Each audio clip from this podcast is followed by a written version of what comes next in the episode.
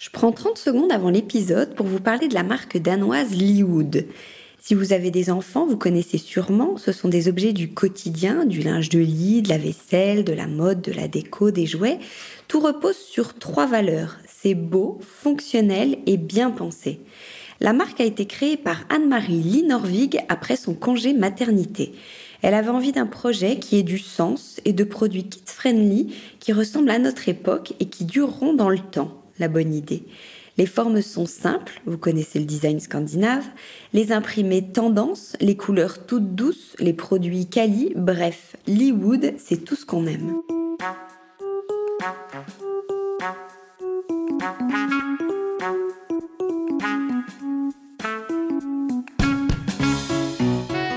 Bienvenue dans Update, l'une des émissions de Décodeur, le podcast qui parle de celles et ceux qui font la déco aujourd'hui. Update, c'est quatre interviews courtes en un épisode, un medley d'infos déco, un peu comme les premières pages d'un magazine, pour ne retenir que l'essentiel. Un focus sur une marque, un événement, une personnalité, une collection à ne pas rater, un concept innovant. À vous de voir si vous picorez vos news préférées ou si vous écoutez tout en entier.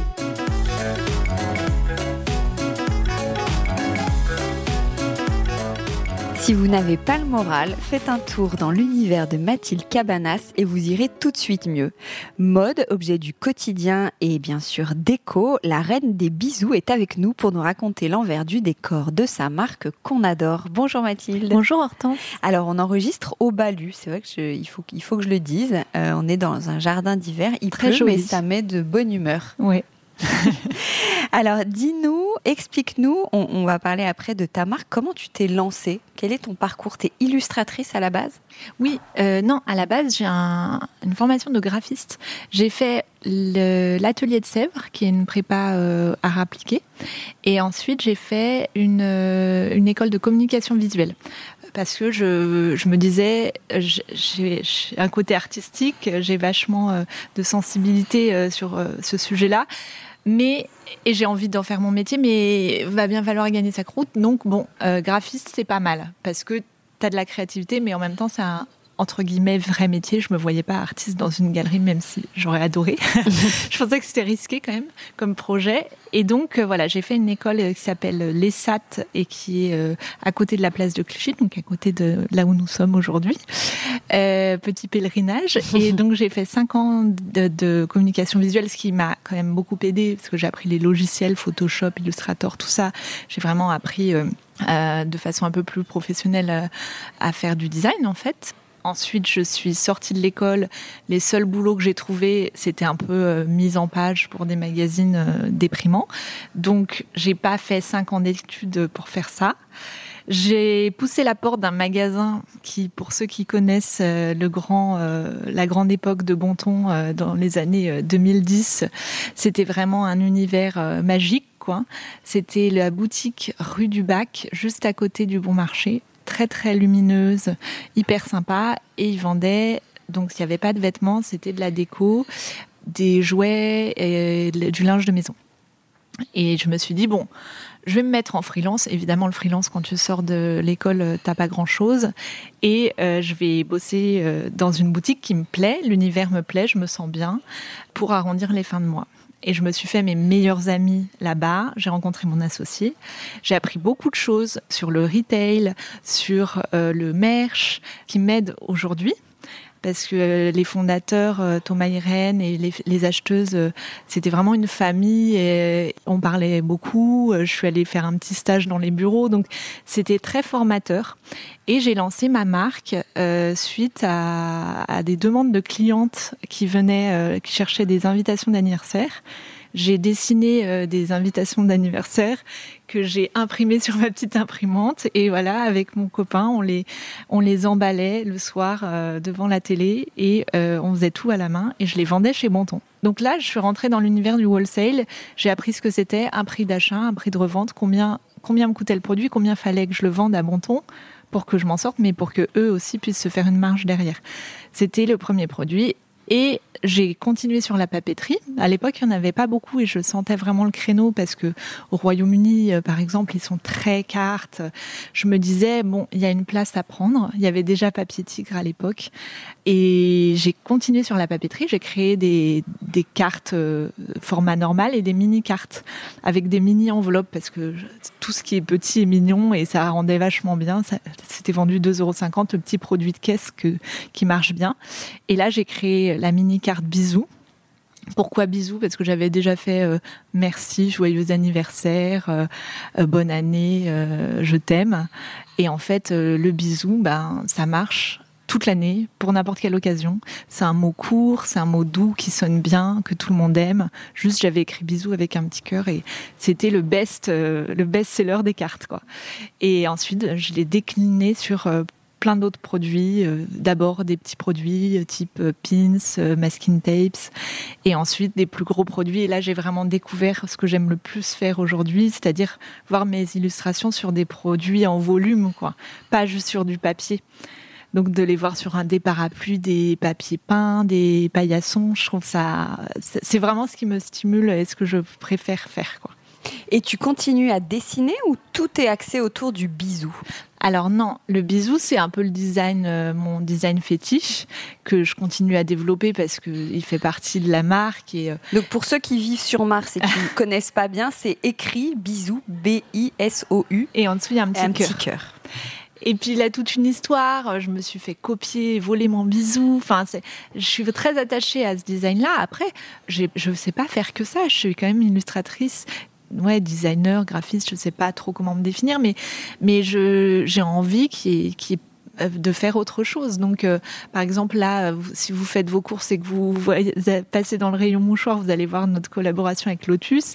Il n'y a pas que la boîte bisous, il va y avoir la boîte bisous, la boîte fleurs, la boîte damier, que des motifs pop, euh, colorés, joyeux et très simples. Et, mais j'ai quand même mis le bisou parce que c'est notre design, c'est ce qui, ce qui fait que les gens reconnaissent la marque. Mais tu as un univers très gai. Oui. oui, comment tu décrirais ta bulle? Euh, je dirais euh, pop, euh, coloré et joyeux, quoi. Un peu naïf aussi. Est-ce que tu t'attendais à un tel succès? Ah bah non. Mais en fait, c'est drôle parce que je suis pas du tout entrepreneuse, tu sais. Je me suis pas dit, je vais monter ma boîte. Alors déjà, si j'avais monté ma boîte, je l'aurais jamais appelée comme moi. Parce qu'en fait, je signais mes illustrations Mathilde Cabanas. Et donc, ah le jour où il a fallu donner un nom à la chose, je dis bah c'est Mathilde Cabanas. Mais maintenant, bon, c'est vrai que c'est compliqué parce que je suis une personne qui s'appelle comme ça et en même temps c'est le nom de la marque. Tu l'appellerais comment? C'est une bonne question. Alors non, mais en fait, à la, mon surnom c'est Midou. M-I-D-O-U. D'ailleurs, ça ressemble un peu à Bisou, c'est drôle.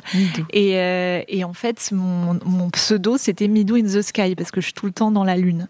Donc, j'avais, quand il a fallu créer la société, j'ai écrit Midou in the Sky tout attaché.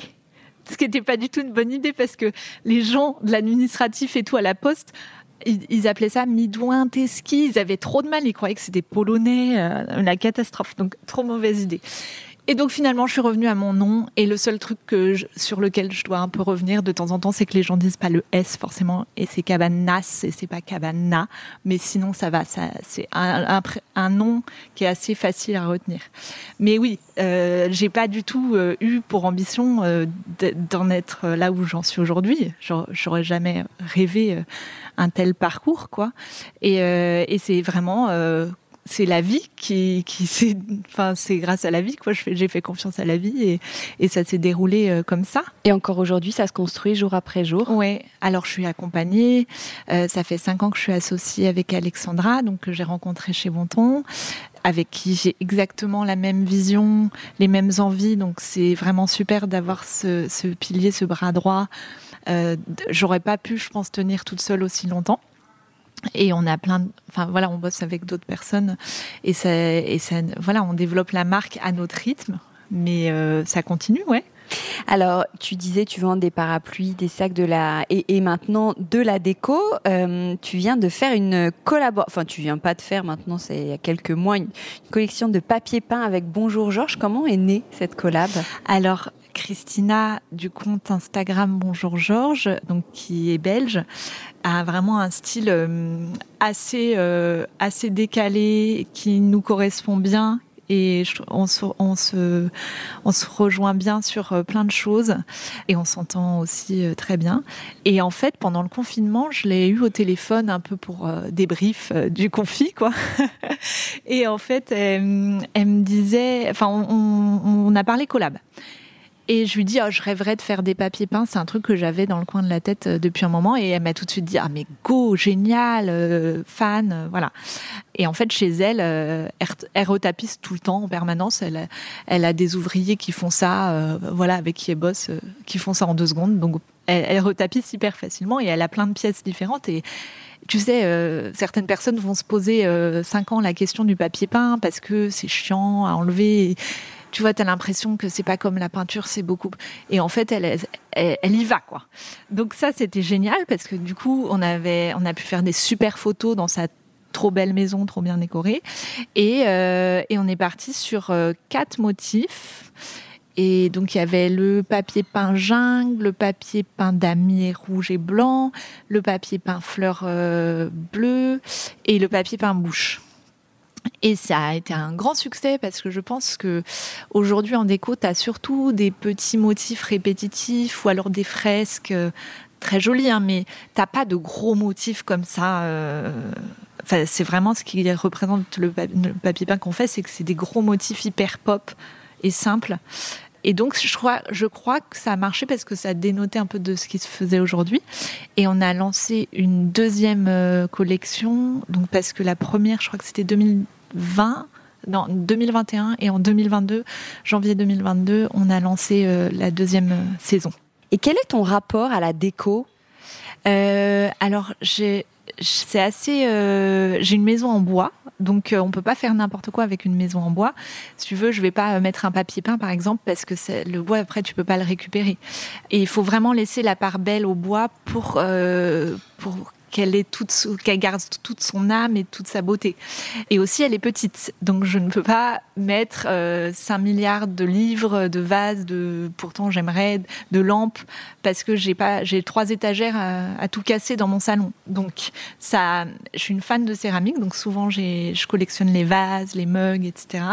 D'ailleurs, mon vase préféré, c'est euh, une créatrice qui s'appelle Amour Amour Céramique, Julie Perrault, qui est aussi photographe et qu'on a découvert euh, en tant que photographe. Et elle a, elle a créé ce vase, donc elle est, elle est céramiste, enfin elle a vraiment euh, fait de ses mains quoi. Et ensuite elle a peint des grosses bouches rouges dessus et, je l'adore. C'est à chaque fois que je le regarde, ça me rend heureuse. Et on va sortir une collaboration avec elle là pour euh, pour Noël ah, de quatre mugs avec mes illustrations et c'est. Euh, et comment tu vas mettre tes illustrations sur la céramique ah, d'accord. C'est que je lui ai envoyé et elle, s'est entraînée à les dessiner et elle les a peints euh, sur les tasses. Ah, excellent. Et elles, sont vraiment uniques et j'ai vraiment hâte de, que ça sorte. Et si ça marche bien, j'avais vraiment envie de me lancer, de faire des, des, saladiers, des tasses, des assiettes. Euh, oui, comment tu vois grandir la marque, ta marque? Bah, En fait, on est une marque lifestyle, donc c'est très global.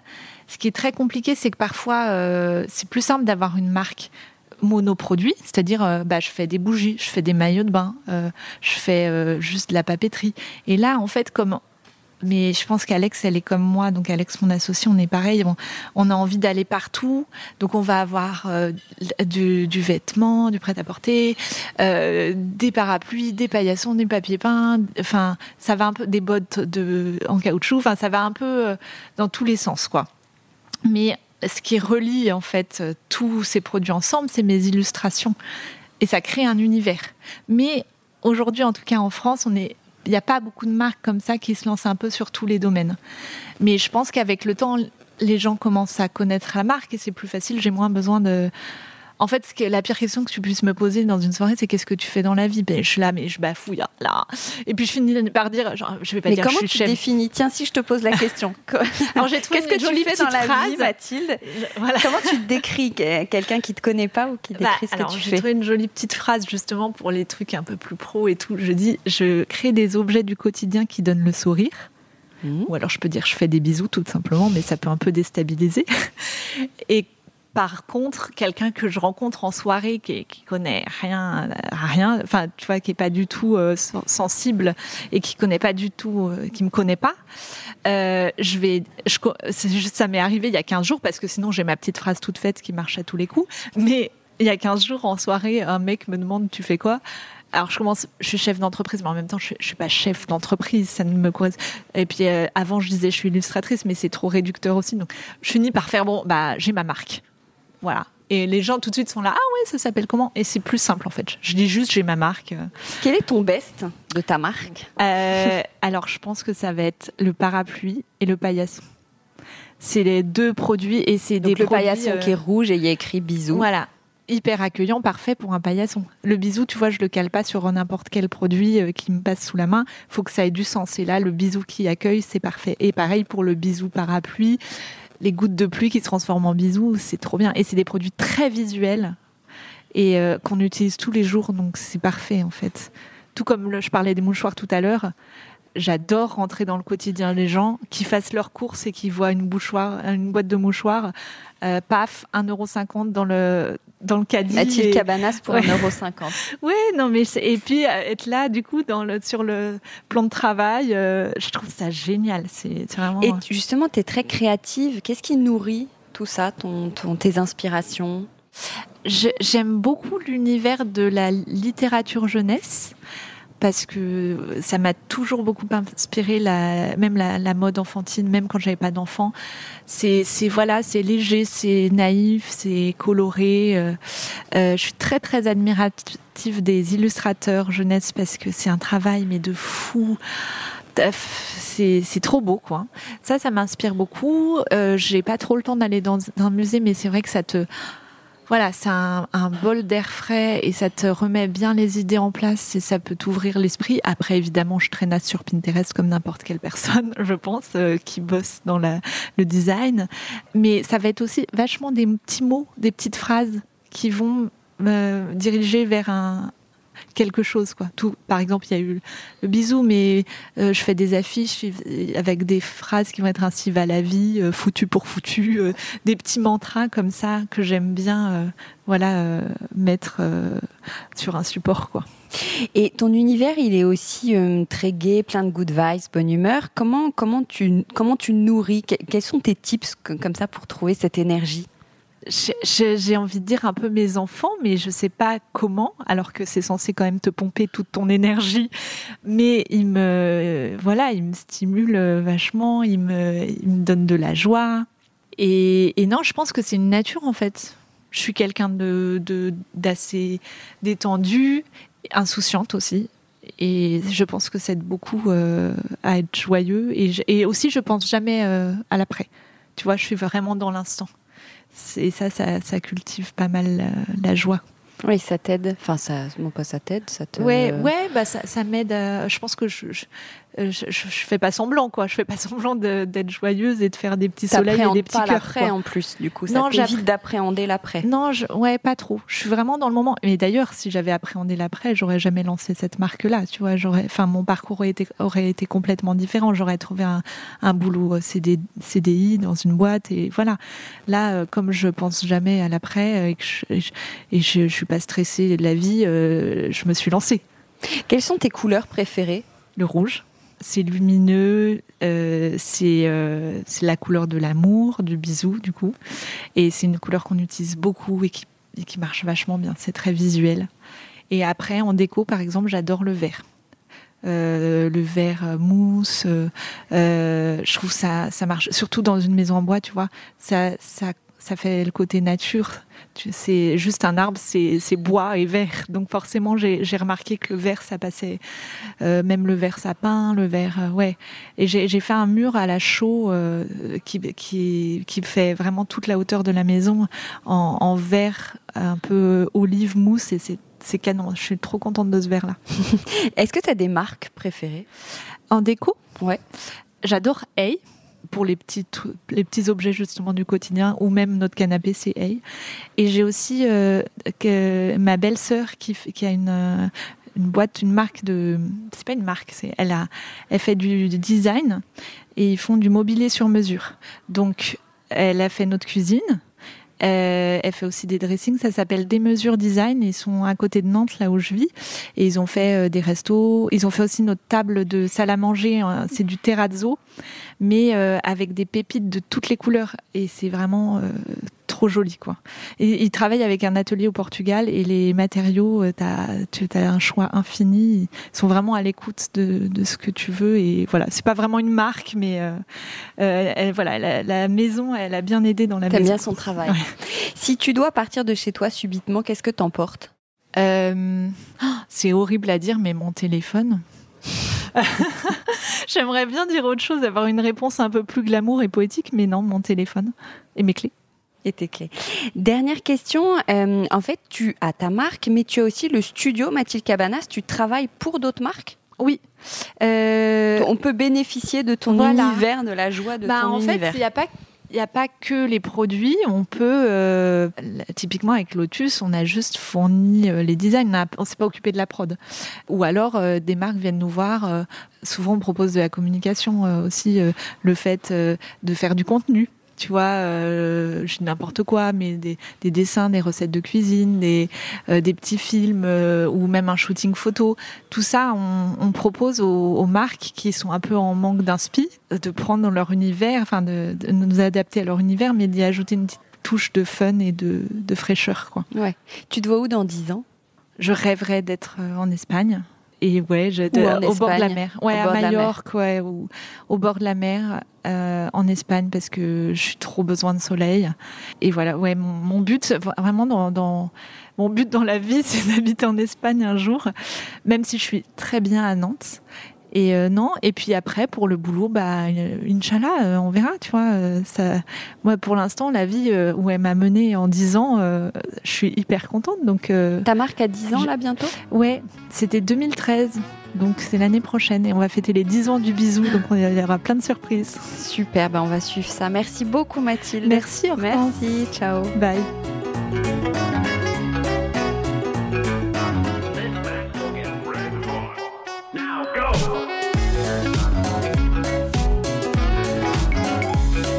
Je suis toujours à l'hôtel Balu et je vais vous parler de Glace Variation, une jeune maison d'édition qui propose des collections en verre dont les capacités sont exceptionnelles à s'y méprendre. Bonjour Sandrine.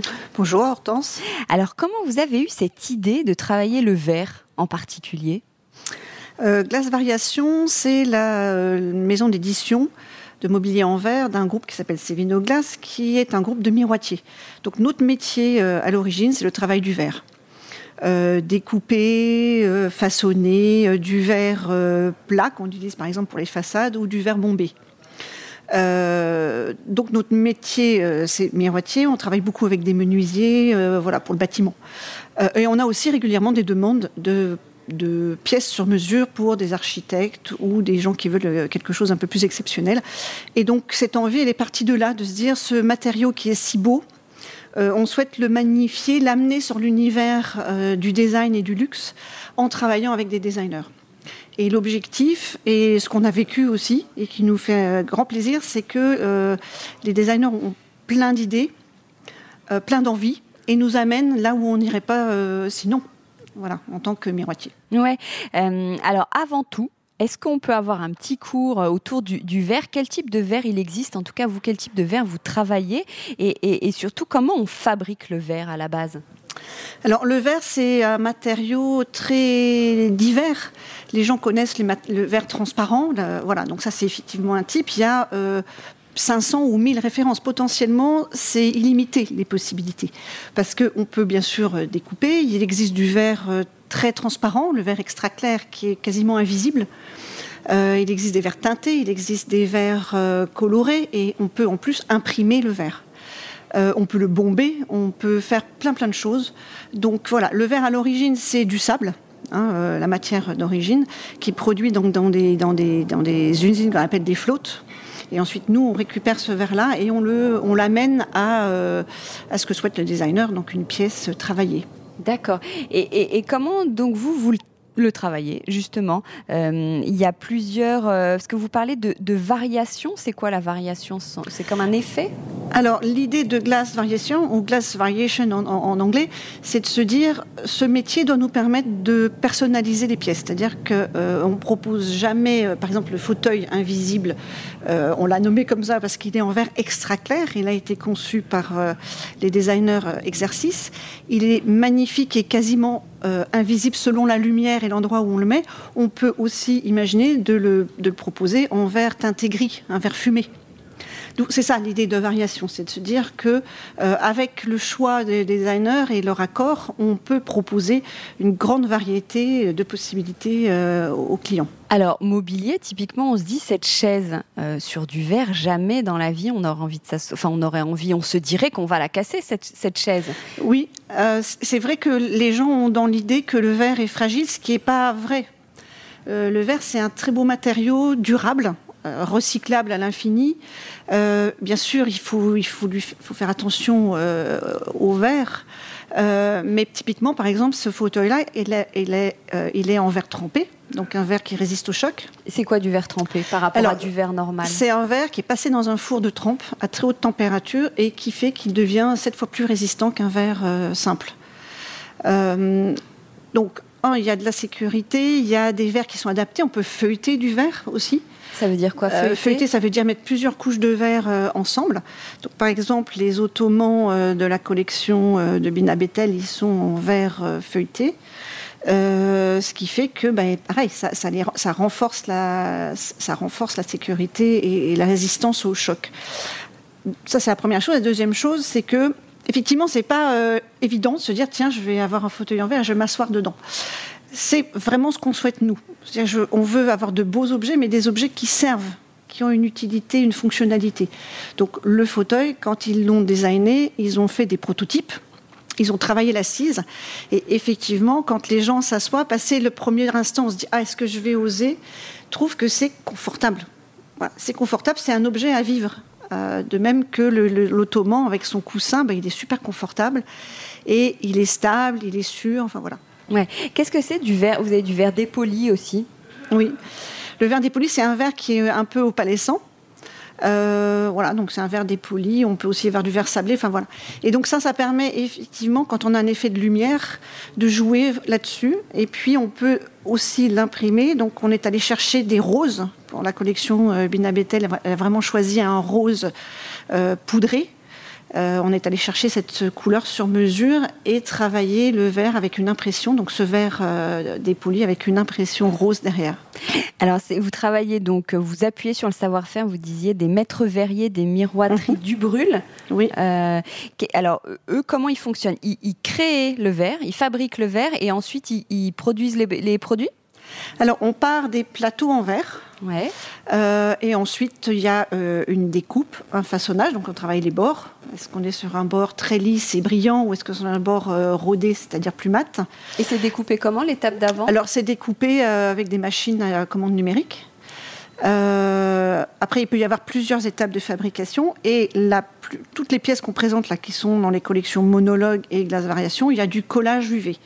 Et ce collage UV, ça c'est une étape manuelle qui est prise en charge par un maître euh, verrier qui demande beaucoup d'expérience et de minutie et qui fait que on, assemble deux, trois, quatre pièces ensemble et euh, avec un résultat qui est totalement invisible. Et ça, c'est vraiment un geste, euh, un geste de maître verrier. L'assemblage, oui, c'est la dernière oui, C'est la dernière étape. Oui. oui, ce sont vraiment des gestes ancestraux. vous... Tout à fait ça paraît simple quand on le voit faire, mais ça demande vraiment beaucoup de métier. Et comment on travaille la finesse du verre? Comment euh, vous arrivez à créer ce mobilier si raffiné? Alors, on joue à la fois sur euh, la transparence, quand on est sur du verre extra clair, ou le, mélange de plusieurs textures. Euh, Bina Bethel, pour la collection Elia et, et, les Ottomans sublimes, elle a choisi un verre ondulé ce verre ondulé, les miroitiers l'appellent le verre flûte. C'est un verre courant, mais que pour la première fois, on a bombé. Euh, alors attendez, ondulé, bombé. Alors c'est vous qui avez réussi à l'onduler, le verre? Non, on, il est déjà ondulé. C'est un verre standard qui s'appelle verre flûte. Et là, on, on est venu euh, sur les dessins de Bina euh, le bomber, c'est-à-dire le déformer pour lui faire prendre une courbe et pouvoir faire des pieds en forme de, de, des pieds en forme de et le verre est capable de s'arrondir en fait. Oui. pareil, là, ça veut dire qu'il y a un grand savoir-faire. On a fait beaucoup de prototypes et de prototypage. Euh, pas mal d'essais infructueux avant d'arriver là à produire quelque chose qui est à la fois très beau et, stable. oui, il vous faut combien de temps? On a mis, alors on n'a pas été aidé par la période de confinement, mais on a mis deux ans en fait entre le moment où on a rencontré euh, Bina Bettel au speed dating euh, du French Design et le moment où on a présenté les pièces là en septembre à la Paris Design Week. Ouais. vous parlez aussi de la pureté du verre. Il y a, des puretés différentes? Oui, alors il y a le verre extra clair qui a une transmission lumineuse quasiment totale d'où le, fauteuil invisible. Et après, on peut aller jusqu'à des verres dépolis où, sciemment on a cet effet euh, de, translucide, euh, ou on peut aller jusqu'à des verres qui soient opaques. Donc on joue là-dessus. Et après, c'est plus le, le, mot de pureté, c'est vraiment plus dans le design de ce que recherchent les, les personnes ou avec qui on travaille. La collection monologue, elle est vraiment assez minimaliste vraiment sur le vert, le vert, le vert et le plus de transparence possible. Et avec Bina, euh, les ottomans sublimes, il s'appelle comme ça parce que son idée c'était que le coussin soit comme suspendu sur une structure complètement en verre. Donc on a une assise qui est complètement en verre avec un coussin confortable dessus qui est bien sûr personnalisable. Comment vous travaillez avec ces designers justement? Alors, on démarre toujours. Alors, déjà, il faut qu'il y ait un coup de cœur euh, commun. Hein, donc euh, ça se fait soit au, travers du speed dating du French Design, soit au travers de rencontres. Euh, notre envie à nous par rapport à l'univers du designer, l'envie du designer de travailler le verre, ce que finalement peu de designers euh, ont déjà fait. Ensuite, la deuxième étape très très importante, c'est la visite des ateliers. Donc là, vous avez parlé de Miroiterie du Brûle qui est à côté de Lille et on a aussi travaillé avec Lucora qui est près de Lyon. C'est là qu'on peut bomber le verre. Euh, voilà, et ça c'est très important parce que c'est là que les designers découvrent euh, des types de verres qu'ils connaissent pas, des possibilités de façonnage, des envies. C'est vraiment là que Bina Bettel a dit ah, mais non, mais ce verre-là, il est, j'ai un coup de cœur pour le verre flûte, on va, en, on va en faire quelque chose, quoi. Et elle a eu cette idée de, d'en faire un, pouf, comme maintenant on appelle un notement, qui est une idée très originale euh, et totalement inédite. Donc il vous challenge les designers, mmh. j'imagine? Oui, vous essayez de vous adapter à, ce qu'ils veulent créer. Tout à fait. C'est un, vrai challenge, un défi, un vrai plaisir aussi. Euh, les gens des ateliers sont très très heureux aussi de travailler sur des pièces d'exception, des choses qui sortent totalement de leur quotidien et de ce qu'ils ont l'habitude de, fabriquer. Alors on fait beaucoup de, vitrines euh, ou des cloches en verre pour des musées par exemple. Donc on a une grande expérience du collage UV. Mais entre ça et fabriquer un fauteuil en verre ou un, ottoman en verre, euh, on n'est pas sur le même registre. Donc il y a une grande envie, il y a un challenge et qui, marche dans les deux sens. Parce que parfois, il arrive que les designers aient envie de fabriquer euh, typiquement un fauteuil. On a pas mal retravaillé avec eux pour que l'assise soit confortable, ça c'était leur job, et que le poids soit bien réparti, ça c'était nous, euh, l'avis de notre directeur technique et de nos maîtres verriers, de dire oui voilà, ok, super, nous on veut que le fauteuil, on puisse s'asseoir dessus et qu'il dure et qu'il y ait pas, voilà, qu'il y ait une bonne répartition du poids et que ça puisse être une pièce à vivre. Est-ce qu'on peut pas, euh, est-ce que vous parlez de mobilier d'art ou pas forcément? On peut, je pense, parler de mobilier d'art, oui. Ouais, c'est euh, comment on, comment on vous trouve? C'est vous, vous, travaillez plutôt avec des pros ou le grand public peut euh, s'acheter des, pièces? Euh, Glace Variation n'existe pas depuis euh, très longtemps et, véritablement en septembre c'est comme une renaissance et un lancement avec ces très très belles pièces.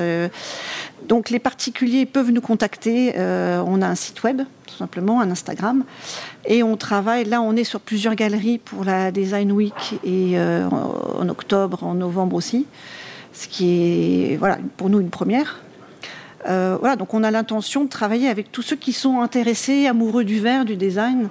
En, voilà. Et, c'est vrai que c'est des pièces qui ont besoin d'être vues, essayées pour, pour celles-ci. Ensuite, effectivement, on a des consoles, on a des tables basses où c'est plus facile de se projeter. Euh, voilà, donc Et on vous est fabriquez à la demande? On fabrique exclusivement à la demande. Euh, pour deux raisons. La première, c'est qu'on veut livrer quelque chose de parfait. Et la deuxième, c'est que ça n'a pas de sens, euh, ni économique, ni pour l'environnement, de garder des pièces. Et puis finalement, comme... Euh, voilà, nous, nous c'est notre particularité, fabrication française, fabrication à la demande, adaptation ou personnalisation au choix du designer ou des clients et livraison sécurisée en caisse, etc. Ah oui, c'est vrai.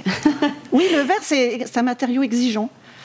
Donc euh, voilà, mais on sait, on sait l'accompagner de l'envie du client ou du designer à la livraison chez le client. Et, est-ce qu'on peut regarder aussi la qualité écologique du verre? Alors le verre est un matériau qui est totalement recyclable. Donc, euh, dans nos ateliers, toutes les chutes sont recyclées. Hein, parce que bien sûr, quand on découpe un, rond pour une table, forcément, il y, a des, chutes.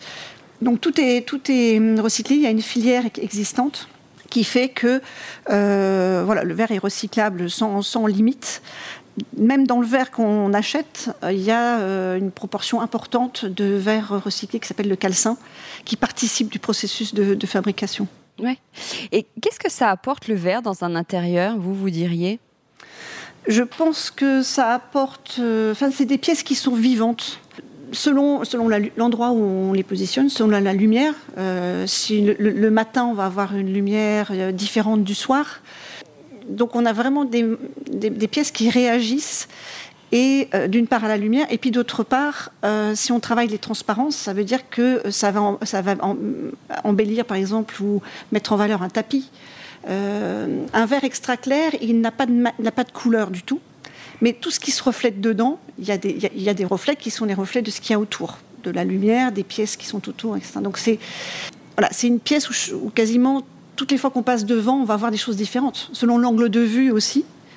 Voilà. Et puis c'est euh, euh, le verre a la caractéristique de ne pas bouger dans le temps. Donc il reste euh, tout aussi beau qu'au premier jour. Là où le bois se patine, les couleurs peuvent changer dans le temps. Nous, on a quelque chose qui est complètement stable, donc durable aussi euh, pour le bénéfice du client. Et comment on peut le rendre? Qu'est-ce que vous répondez à ceux qui pourraient trouver ça un peu froid de base, le verre Comment on le rend chaleureux? Alors on peut le rendre chaleureux par, le, choix des... Oui, par le choix des couleurs. Hein. Donc quand on est sur des verres teintés, on a des teintés bronze par exemple, ou euh, qui, sont, qui peuvent être assez, assez chaleureux en teinte. Euh, on a travaillé des roses. Le rose euh, poudré, là, c'est une, belle couleur pastel. Et puis ensuite, effectivement, le, le, traitement du coussin, donc où, sur les ottomans, on a vraiment le choix du, du tissu.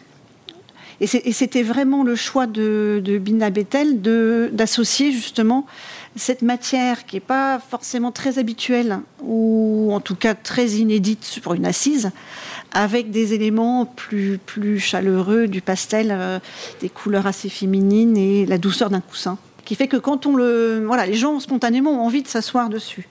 Ouais, c'est un superbe travail. J'invite donc les auditeurs qui, qui, veulent aller voir votre compte Instagram. Qu'est-ce que c'est? Glace Variation tout simplement, avec tout simplement. S à glace et un S à la fin. voilà. Super. Eh ben, merci beaucoup, Sandrine. Je, précise, vous êtes venue de Lille pour euh, cette interview. Merci beaucoup. Avec plaisir. Merci. Merci.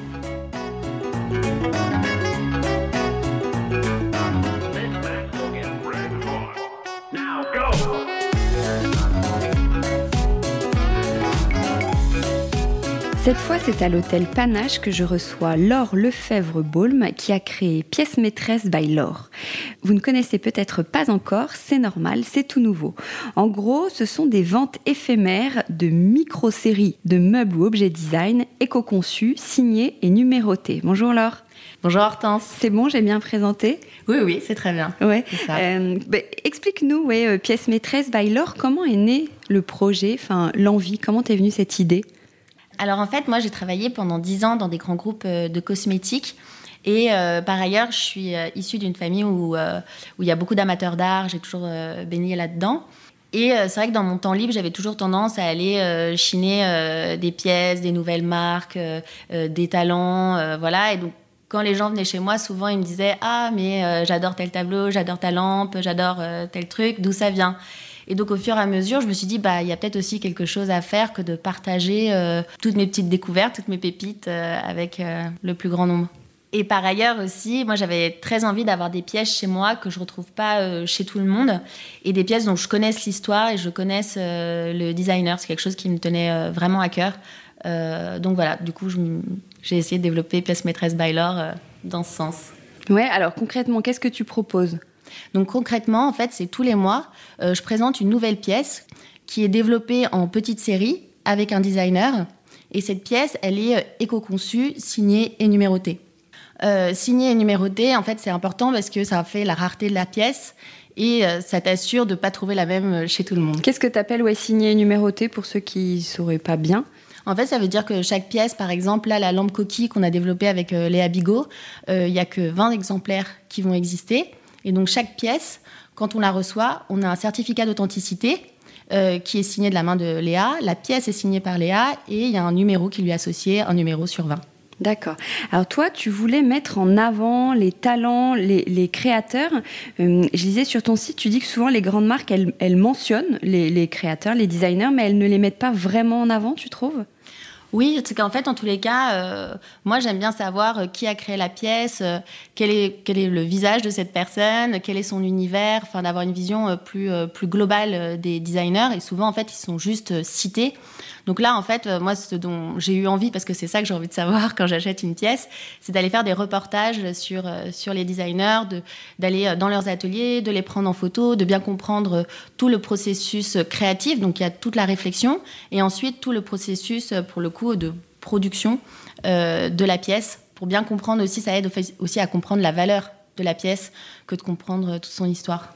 Et d'ailleurs, je crois que le produit, il est vendu avec une petite fiche, enfin pas une fiche technique, mais une fiche euh, informative. Oui, absolument. En fait, quand on reçoit sa pièce, on a un petit dossier où il y a le certificat d'authenticité, euh, une biographie du euh, designer pour comprendre son parcours, et c'est ça aussi qui fait sa valeur, sa cote, et une fiche qui, qui, décrit le produit, pour bien le comprendre, encore une fois. Alors, quel a été le premier produit que te... Il y en a qu'un pour l'instant, tu viens de te lancer alors en ce moment, en effet, il y a une seule lampe qui est, euh, qui est en vente. C'est la lampe coquille de Léa Bigot. Et à partir du 1er novembre, il y aura une deuxième lampe. 15 novembre, une table. Enfin voilà, après, ça va venir progressivement. Oui, d'accord. Alors, comment, comment tu travailles avec les, créateurs? Comment tu les choisis? Là, par exemple, pour les autres, tu les as déjà en tête. Et, Léa Bigot, comment tu l'as choisi Bon, ça fait deux questions en une. en fait, euh, bah, déjà, je vais beaucoup les chercher sur euh, Instagram, tout simplement. Et je l'ai choisi euh, d'une part pour son univers, sa personnalité. Enfin, c'est, elle a vraiment une vision très globale de, son art. Enfin, c'est, une fille qui est vraiment très inspirante. Au-delà même de son travail, elle a un univers qui est super intéressant. Et, et ensuite, quand on, a, quand on a travaillé ensemble, moi, je suis allée la voir. Euh, je lui dis bah voilà, euh, est-ce que dans, un, dans, une certaine gamme de prix, euh, tu pourrais développer une, une, lampe? Et après, pour elle, pour le coup, c'est carte blanche. Parce que je considère que chacun son métier. C'est elle l'artiste, c'est elle la designer, donc c'est elle qui, qui, a imaginé complètement oui, cette mais j'imagine que toi, tu veux quand même créer un univers de marque, non? Ou tu vas laisser quand même très, très libre, tu donnes pas quelques recos? Si en fait je, cadre juste surtout sur par exemple des dimensions, mais sur des choses plutôt techniques, d'un point de vue euh, artistique et création. Pour le coup, c'est de son côté. Et en fait, si je l'ai choisi, c'est parce que aussi j'aimais son univers, euh, donc euh, je lui fais confiance. Je savais bien que, étant donné son univers, j'étais quasiment sûre qu'elle allait sortir quelque chose qui, qui, me plairait. Donc elle a sorti une lampe en forme de coquille qui est vraiment belle. Elle est... Est-ce que tu peux nous, nous en parler? Oui, alors la lampe coquille, en fait, Léa Bigot, elle est, elle est originaire de l'île de la Réunion et elle habite à Marseille. Donc elle est très inspirée par tout ce qui est euh, marin. Et donc elle a créé la lampe coquille qui lui rappelle un coquillage. Mais elle avait aussi en tête d'avoir quelque chose qui soit assez comme un cocon qui renferme une, une lumière euh, mystérieuse. Elle pensait à ce projet depuis longtemps et quand je suis venue la voir et que je lui ai parlé de lampe, bah du coup, ça, les choses ont commencé un petit peu plus à se mettre en ordre. Elle a, elle a travaillé plus les volumes, elle a commencé à travailler la terre et elle a fait différents essais et c'est comme ça qu'elle est arrivée à créer euh, euh, la lampe coquille. Qui, euh, voilà, faut avoir en tête que cette lampe coquille, il lui faut 50 kilos de terre pour la créer. Donc quand on voit les Bigot qui est quand même, bah, fluette, exactement, plutôt un petit modèle, c'est assez impressionnant. Donc elle prend cette terre, elle en fait une énorme boule et ensuite elle va la creuser. Donc euh, c'est une méthode qu'elle a développée elle-même parce qu'elle est autodidacte. C'est pas normalement comme ça qu'on travaille euh, la terre. Et voilà. Et donc, du coup, après, c'est comme ça qu'elle a créé euh, euh, la, lampe, euh, la lampe coquille. Et il lui a fallu, je crois, trois jours de travail, non C'est ça? C'est ça. En fait, globalement, chaque, chaque lampe lui demande trois jours de travail. Alors, ça inclut les temps de séchage, la cuisson, tout ça. Et donc, chaque lampe est unique, puisqu'elle est faite à la main par Léa. Et donc, fatalement, il peut y avoir des aléas un petit peu de forme de l'une à l'autre. Globalement, la création reste la même. Mais comme c'est fait à la main, forcément, il y a des différences d'une pièce à l'autre. En fait, dans ton idée, tu as envie un peu de créer des pièces uniques, comme, un peu comme des œuvres d'art? Oui, en fait, euh, moi, ma position, c'est développer euh, du petit mobilier euh, design. Mais en fait, ces pièces, quand on parle de pièces maîtresses, c'est en fait quand on rentre dans son intérieur, c'est c'est la pièce waouh qui tape dans l'œil, qu'on voit pas chez tout le monde. Et en fait, elle, euh, elle, va avoir une fonction qui est au-delà de l'utilitaire. C'est aussi vraiment une pièce qui est belle, qui a du caractère. Et donc, c'est là où ça se rapproche d'une œuvre, euh, d'une œuvre d'art, d'un objet d'art, parce qu'elle est, euh, parce qu'elle est rare. Et qu'en plus, même, souvent, quand je demande aux designers avec qui je travaille comment ils se définissent, souvent, ils disent qu'ils sont designers et artistes. Ils, ils, ont du mal à se mettre d'un côté ou de l'autre. Ouais, et toi, tu leur donnes quelle casquette? Les deux Moi, je les appelle designers, mais honnêtement, en fait, si je vais les voir, c'est justement parce qu'ils sont pas seulement designers, mais qu'ils sont aussi artistes. Ouais. Et tu parles aussi d'un, justement, autour de l'objet d'art, d'un entre-soi. Les prix sont pas forcément euh, affichés. Que toi, tu veux démocratiser un peu plus le monde, cet univers-là, le monde du design? Oui, en fait, c'est aussi parce que je suis partie de mon constat où quand j'ai voulu avoir des pièces un petit peu plus euh, rares, où je voyais des designers qui étaient euh, bah, très chers, très installés, euh, donc fallait aller dans des, dans des, dans des magasins. Euh, enfin, voilà, moi, ça me paraissait inaccessible et je me, je me reconnaissais pas là-dedans. Après, sinon, il y avait de la Chine de pièces vintage, mais là, il faut quand même bien s'y connaître, puis on a toujours un petit peu peur de se faire avoir, mais voilà, pourquoi pas aussi. Et ensuite, sinon, il y avait aller dans des galeries, mais là, pour le coup, c'est vraiment. Euh, moi, je trouvais ça très intimidant. J'avais un peu le sentiment qu'on était obligé d'acheter. Le fait de ne pas voir les prix. Aussi, tout de suite, on s'imagine que ça va être euh, des sommes euh, énormes. Et en fait, finalement, on peut se rendre compte que bah, on peut s'offrir une très jolie pièce avec un budget qui est quand même raisonnable. Tu parles de pièces, en gros, ce sont des, des meubles, des objets. Quels sont les, qu'est-ce, quels, quels produits arrivent Donc là, oui, principalement du petit mobilier. Et euh, donc là, euh, en ce moment, donc c'est une lampe à poser, la lampe coquille de Léa Bigot. Le 1er novembre. Mais en ce moment, excuse-moi, je te coupe, mais donc le 1er novembre, elle, elle, elle, sort du game Non, en fait, tant que les 20 euh, unités sont pas vendues, elle restera en vente. Ah oui, d'accord. Pour être parfaitement sincère, au tout départ, je pensais faire des ventes éphémères qui allaient durer que un mois. Et, et voilà, après, c'était terminé. Et en fait, je me suis rendu compte quand même que c'est des pièces qui demande quand même un peu de réflexion. C'est quand même assez euh, engageant comme achat et que les, personnes, euh, c'est pas comme un t-shirt. Euh, donc il faut, au contraire, ça fait plaisir d'y réfléchir. Un mois, c'est très court, oui, pour se décider, pour. Mm. et c'était dommage, même vis-à-vis de la création du designer, de laisser si peu de temps de visibilité. Oui, donc, six mois de travail pour un mois de. Ouais, ce serait un peu dur. Donc, donc du coup, voilà, tant que, les, tant que toutes les pièces sont pas vendues, ça reste en vente. D'accord. Donc là, il y a la lampe et après, qu'est-ce qu'il y a concrètement qui voilà. Alors à partir du 1er novembre, il y a la lampe Aura de François Bazin, c'est qui est une lampe à poser. Euh, et le 15 novembre, comme ça va être la période de Noël, j'ai rajouté euh, quand même un produit euh, un peu avant Noël. Ça va être la, la table hum, d'appoint Marena, qui a été faite par Valentine Hugues Despointes et Mélanie Durand, qui a comme particularité d'être gainée de cuir. Donc ça va être très coloré, ça va être assez différent. Et au mois de janvier, dès le 15 janvier, il va y avoir les appliques de Amanda Hagen, les appliques euh, One Lamp. D'accord, bon. Si je le dis bien. Ah. Euh, où est-ce que tu te vois, où est-ce que tu vois euh, pièce maîtresse dans, dans 10 ans? Comment tu, imagines l'évolution de pièce maîtresse? Écoute, il y, y, a plein de possibilités. Pour le moment, je me dis que je vais être un petit peu agile. Je vais continuer à proposer des pièces tous les mois de designer. Et après, ce qui va être possible, c'est par exemple ce que je voudrais bien développer, c'est l'accompagnement, par exemple, de décorateurs. Euh, lorsqu'ils cherchent des pièces euh, rares pour, euh, pour leur chantier, bah, de pouvoir les accompagner dans, ce, dans cette recherche. et sinon, là, plus prochainement, là, j'ai comme objectif de créer un pop-up de Noël les week-ends du 10, 11 et 17, 18 décembre.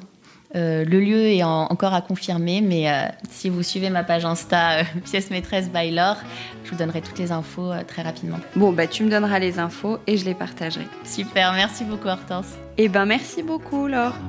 Merci Hortense.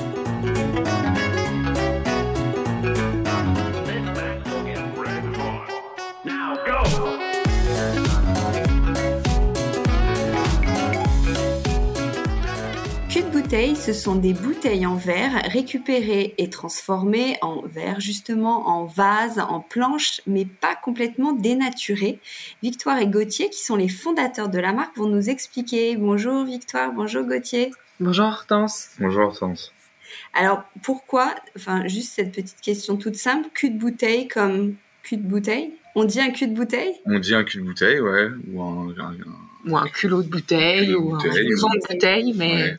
Mais euh, on aimait bien euh, effectivement le fait d'appeler un chat un chat et que donc euh, c'est le, le principe même de notre de, de notre produit, de notre entreprise, c'est c'est le, cul de bouteille. Voilà. Génial. Alors, comment vous avez eu cette idée justement de créer cul de bouteille? Vous avez vraiment coupé une bouteille en- de vin en deux et vous vous êtes dit tiens, on va pouvoir faire quelque chose?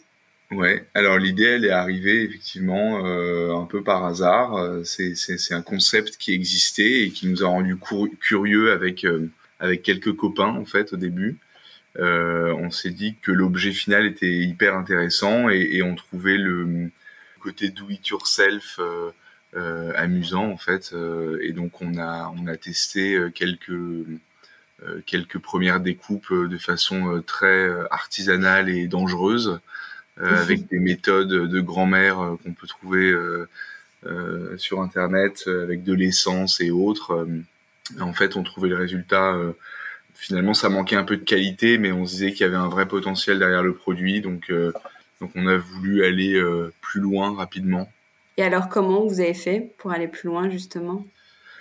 Euh, pour aller plus loin, on a arrêté de vouloir faire ça nous-mêmes parce qu'on s'est rendu compte que c'était un vrai métier en fait, le, le- le- donc le, le travail du verre à froid. Euh, et on est allé chercher euh, des compétences euh, tout près de la région dans laquelle j'ai grandi, donc qui s'appelle la vallée de la Brelle, qui est surnommée la Glace Valley, qui est le, le pôle mondial du flaconnage de luxe en fait. Donc euh, 70% de la production mondiale de, de flacons pharmaceutiques, de parfums et de spiritueux passe par cette région.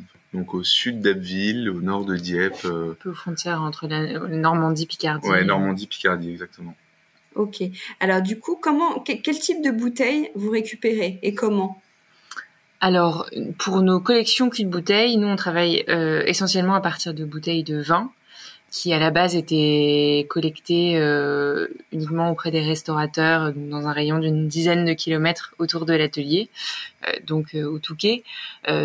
Ça, la collecte rapidement, ça a montré ses limites parce que on est dans une station balnéaire, donc euh, on n'a pas un flux euh, constant tout au long de l'année. On n'avait aucune visibilité sur euh, bah, ce qu'on allait euh, collecter d'une semaine à l'autre, euh, donc aucun moyen de pouvoir répondre, euh, anticiper les demandes de nos clients, etc. Et puis c'est surtout un métier à, part entière qui est très chronophage de, de collecter, de trier, etc. Est arrivé le Covid aussi, de toute façon il n'y avait pas de restaurant. Donc à peu près au même moment, on a commencé à, à développer des partenariats avec des, professionnels du monde, euh, à la fois du monde viticole et aussi du, travail du verre. Euh, donc on a euh, des partenariats avec des vignerons, avec des embouteilleurs, avec des grossistes, avec ça peut être aussi des fabricants directement de bouteilles de, en verre, qui ont tous, pour des raisons diverses et variées, bah, régulièrement besoin de détruire, de se séparer de plusieurs palettes de, bouteilles, euh, soit parce qu'il y a un défaut dans la fabrication, soit parce qu'il y a eu un défaut dans le stockage. Enfin, il y a plein de choses qui rendent ensuite la bouteille inutilisable pour sa fonction initiale qui est de d'accueillir du vin. Euh, et dans ce cas-là, euh, voilà, ils, nous- proposent ces lots. Et puis aussi, en parallèle de nos collections de bouteilles, on fait de plus en plus de prestations euh, donc euh, sur mesure pour des marques qui peuvent être des marques encore une fois d'alcool, mais ça peut aussi être des marques de parfums, cosmétiques, voilà, tout type de marques qui ont elles-mêmes un contenant en verre qu'elles souhaitent euh, revaloriser. Et donc, elles nous fournissent dans ce cas euh, la matière première, on la transforme et, euh, et elles récupèrent ensuite le- l'objet fini euh, qu'elles utilisent à des fins euh, commerciales, marketing euh, ou autres. Et alors, qui, qui fait ça? Comment, quel, quel est le mode de production? Quel, quel type de métier se cache derrière? Comment vous travaillez la bouteille? En gros, comment, se, comment, comment vous créez vos produits? Alors pour, pour en revenir à ce qu'on disait tout à l'heure, euh, donc au début on a on a sous-traité euh, la fabrication de nos produits. Et en fait, euh, rapidement, on a, on a appris à travailler nous-mêmes. Au, début, donc j'étais tout seul, euh, à, en tout cas à, travailler le verre. Et donc rapidement, on a acheté une première machine, embauché une première personne, etc. et donc, on a appris bah, sur, sur le tas, quoi, le métier du, du, du travail à froid. Parce qu'en fait, rapidement, je fais une parenthèse, mais rapidement, l'envie d'internaliser la production et de d'apprendre, enfin, de vraiment maîtriser de A à Z. Euh, bah, euh, voilà, le produit a fait partie intégrante du projet de, voilà d'entreprendre quoi. en fait, en fait, ce qui était pas simple avec euh, notre sous-traitant, qui s'est montré quand même hyper souple et, et, qui a partagé, enfin, qui a eu beaucoup de sympathie pour notre projet, mais ce qui était pas simple pour lui, c'est que c'est des, des entreprises qui ont l'habitude de traiter des, des, des, volumes de plusieurs centaines de milliers de pièces euh, sur des parfums euh, qui font Hyper euh, uniforme. Voilà. Et nous, on leur apportait des cajots remplis de, de, bouteilles de vin usagées avec des étiquettes, des formes différentes, des poids, des tailles différentes. Des... Et donc pour lui, c'était un peu un casse-tête. Et je pense que à mon avis, il a pas forcément gagné sa vie grâce à nous, mais en tout cas, il nous aura aidé euh, il aura largement euh, contribué au fait qu'on puisse euh, bah, continuer l'aventure. Donc rapidement, on a internalisé, il a accepté de nous, transmettre une partie de son savoir-faire et on a pu internaliser chez nous la production. et donc maintenant, qui, qui fabrique les produits? Bah, C'est nous, dans un atelier donc au Touquet, sur la zone de l'aéroport. On a un, donc un bâtiment donc, qui fait 1000 mètres carrés dans lequel on a on a toute la place nécessaire à, organiser une, production euh, euh, carrée. Euh. et puis on est maintenant, on est on est donc une vingtaine chez Cul Bouteille, dont la moitié donc la moitié de l'effectif est à la production. Et donc bah, chaque bouteille passe en fait par un processus ou alors 100% manuel ou alors semi-automatisé en fait selon la, production qu'on est en train de traiter pour des productions euh, courtes et moyennes euh, et des pièces un peu délicates à travailler, on va on va tout faire. Enfin, on va on va faire donc les, cinq étapes vraiment manuellement. Et pour des plus gros volumes avec donc des bouteilles qui sont plus standardisées, euh, on a une, une ligne donc qui est semi-automatique, donc avec un outil qui a été développé vraiment pour pour notre besoin. C'est quoi? Quelles sont les cinq étapes dont tu parles, grosso modo, pour qu'on se rende les, compte? Les cinq étapes, grosso modo, euh, c'est euh, la donc la coupe d'abord, donc pour euh, séparer la bouteille en, deux parties. ensuite, donc nous on garde la partie qui nous intéresse, à savoir le donc le cul de la bouteille. le reste part dans le aujourd'hui part dans le circuit de recyclage classique. Et ensuite, donc sur le bas de la bouteille, on a une deuxième étape qui va être l'étape de taille, qui va permettre de, en fait, de, créer une surface vraiment plane sur la zone de coupe. Et ensuite, donc, on a un chanfrein intérieur pour créer un buvant à l'intérieur de la pièce, un chanfrein extérieur pour terminer l'arrondi, le galbe de la de, du buvant, de la lèvre du verre. Euh, et ensuite, on va avoir, euh, si besoin, une étape de une dernière étape de polissage en fait euh, pour pour adoucir la, la zone travaillée. Quel a été votre premier produit? Sur lequel vous avez travaillé Les verres euh, short drink, donc vraiment les verres à eau, qui sont aujourd'hui encore euh, notre best-seller, quoi, qui représente. Euh, on a on a une cinquantaine de références maintenant dans notre catalogue et ces et ces verres, ça représente plus de 50% de nos nos ventes. Ouais. Et alors, ça exprime vraiment bien l'idée du cul de bouteille. Hein. C'est vraiment le, le, le, bas de la, la, la bouteille, comme vous avez tout à l'heure. C'est un design simple, mais j'imagine que ça ne l'est pas tant que ça. Vous y avait eu beaucoup d'essais pour euh, arriver à, à, les réaliser bah, Sur la partie technique, effectivement, comme, comme disait Gauthier tout à l'heure, euh, ça a pris beaucoup de temps pour trouver la bonne technique, pour avoir le résultat euh, satisfaisant, le niveau de finition satisfaisant. Ça fait six ans que Cul existe et je pense qu'il y a les cinq premières années qui ont vraiment été euh, dédié finalement euh, sans cesse à l'amélioration de nos process de production, euh, à, au fait d'augmenter à la fois notre capacité, améliorer, trouver les bons outils, les faire, enfin les faire développer aussi pour certains sur mesure. Enfin c'est vraiment. On est, on est, en constante recherche en réalité de, de performance et de qualité.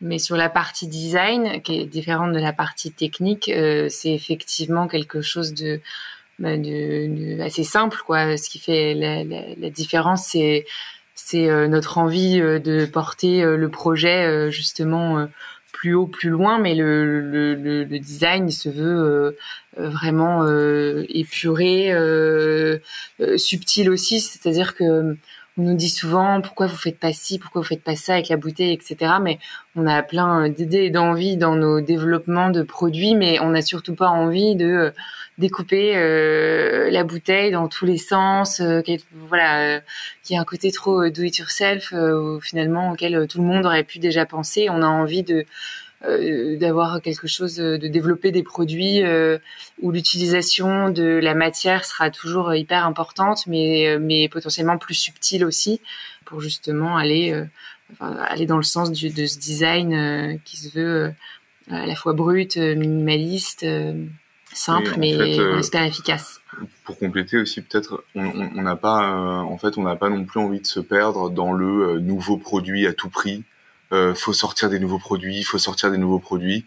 Nous, le but déjà, c'est que les produits qu'on sorte là, qu'on a déjà sortis depuis 6 ans, et eh ben, ça devienne des classiques et que ce soit des produits qu'on retrouve dans 5, 10 ou 15 ans, qu'on puisse racheter les mêmes, aller racheter un pack de, de, de, de cul de bouteille parce qu'on en a cassé quelques-uns ou parce que, j'en sais rien, on en a offert ou perdu et qu'on puisse retrouver ces produits qui soient fabriqués toujours de la même manière, avec le même soin, au même endroit. Au même endroit. Euh, ça deviennent des classiques qui s'inscrivent dans les, ouais, dans les, les, must-have, les basiques, quoi.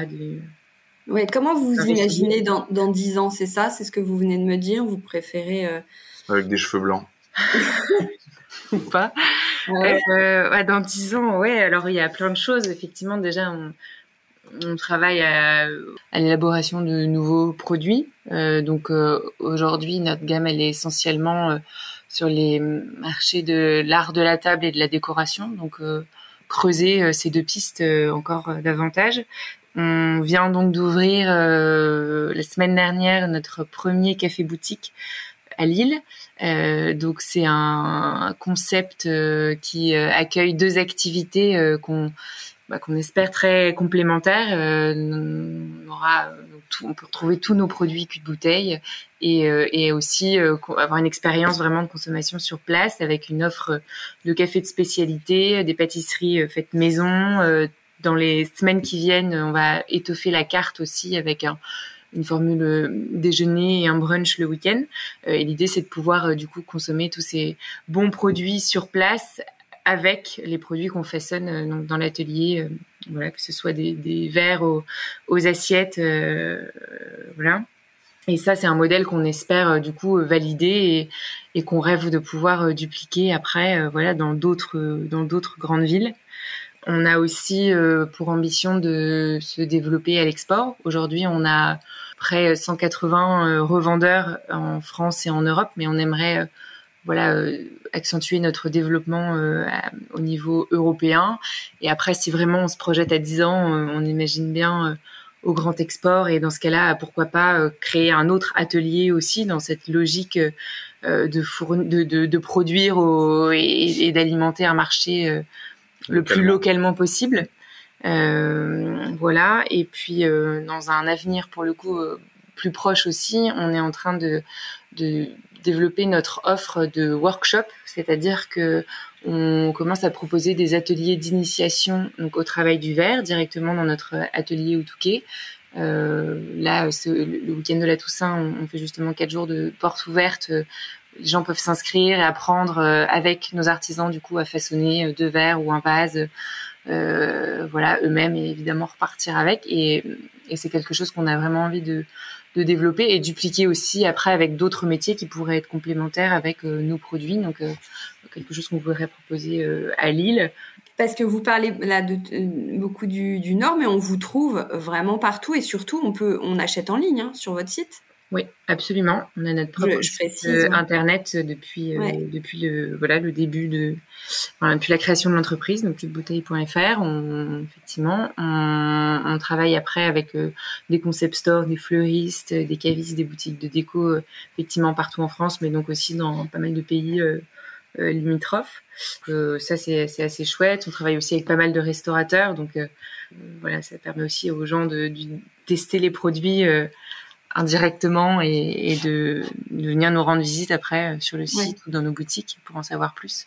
Oui, est-ce que tu dis fleuriste parce que euh, pour être un peu plus précis, donc il y a des verres, des tasses à café, des vases, des bougies, des planches, des coquetiers. Mhm. Les planches, alors c'est, elles sont un peu différentes. Elles sont complètement, c'est comme si c'était une bouteille de vin mais complètement euh, aplatie. C'est quel procédé de fabrication? Comment vous l'écrasez sans que le verre se casse? Moi, ce que je me dis, c'est ma, ma, question toute bête.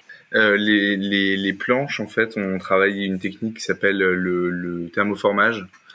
Donc, on travaille avec des fours euh, qui sont à l'atelier aussi. Et donc c'est des cuissons en fait qui respectent des, des, des, paliers, des courbes bien précises et qui permettent euh, de, de déformer le verre. Euh, mais on part bien de la bouteille euh, mais on entière. part d'une bouteille entière qui en fait qui, qui s'affaisse sur sur elle-même quoi. donc avec la chaleur et la gravité. D'accord, ok. Vous parlez, on parlait du site tout à l'heure, c'est écrit euh, recycler par plaisir autant que par devoir. C'est-à-dire, pourquoi par devoir? Bah, D'abord le plaisir. ah ouais, alors d'abord. par plaisir, euh, parce que en fait, on, on, on, essaye de faire les choses assez simplement avec le plus de bon sens possible et de et de d'aller bosser tous les matins en se disant qu'on est content d'aller bosser et de faire en sorte que nos collaborateurs aillent bosser tous les matins en se disant qu'ils sont contents eux aussi d'aller bosser.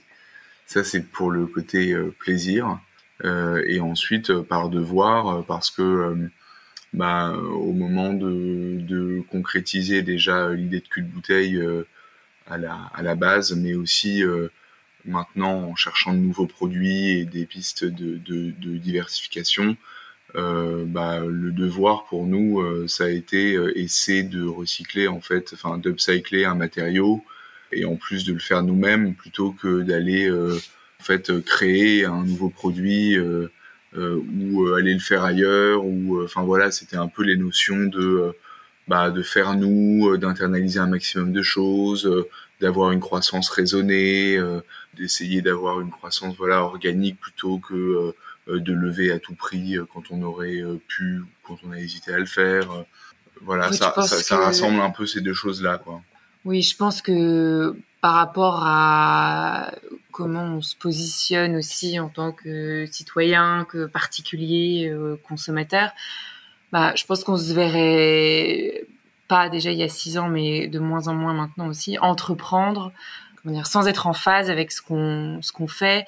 Euh, donc effectivement, bah, créer quelque chose. On prétend pas du tout euh, sauver la planète en faisant ce qu'on fait, mais euh, mais par contre, euh, on se dit que tant qu'à faire de, de créer des objets du quotidien qui peuvent déjà qu'ils aient chacun une fonction une utilité.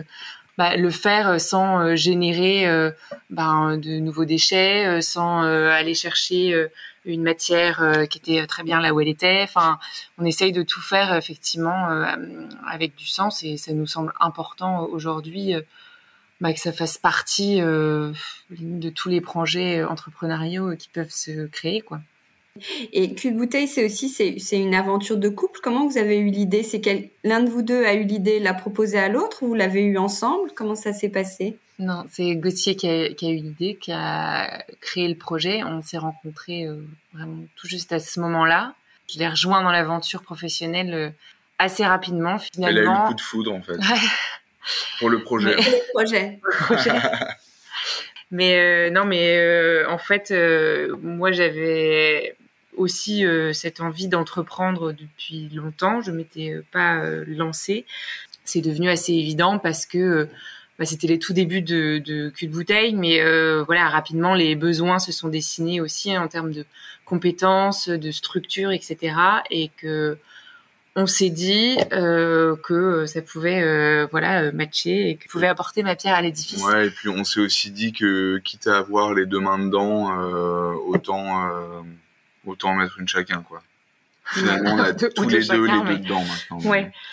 Finalement, c'est tellement prenant euh, le, de, de, lancer une boîte que, euh, en fait, euh, on n'imaginait pas trop que ça puisse être l'un et pas l'autre parce que c'est pas. Enfin, moi, c'est notre manière d'aborder les choses, en tout cas, d'entreprendre. elle, elle, est comme ça. Après, Et, maintenant, ça se confirme que je pense qu'on n'imaginerait pas partager notre quotidien avec quelqu'un dont on découvre ce qu'il a fait de sa journée le soir, en pouvant pas partager autant bah, ce qui va bien et ce qui va moins, moins bien aussi. Hein se le dire.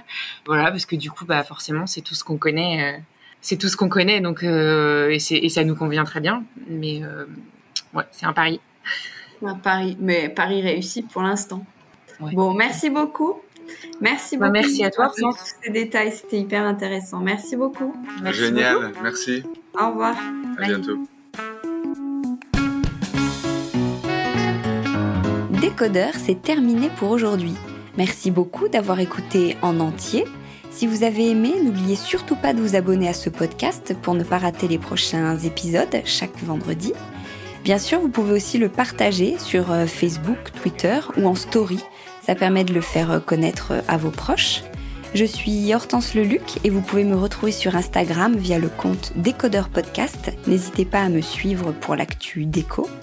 Et si jamais vous écoutez cette émission sur iPhone via l'application Apple Podcast, vous pouvez aussi me laisser un commentaire, rubrique euh, classement et avis, c'est juste sous la liste des épisodes.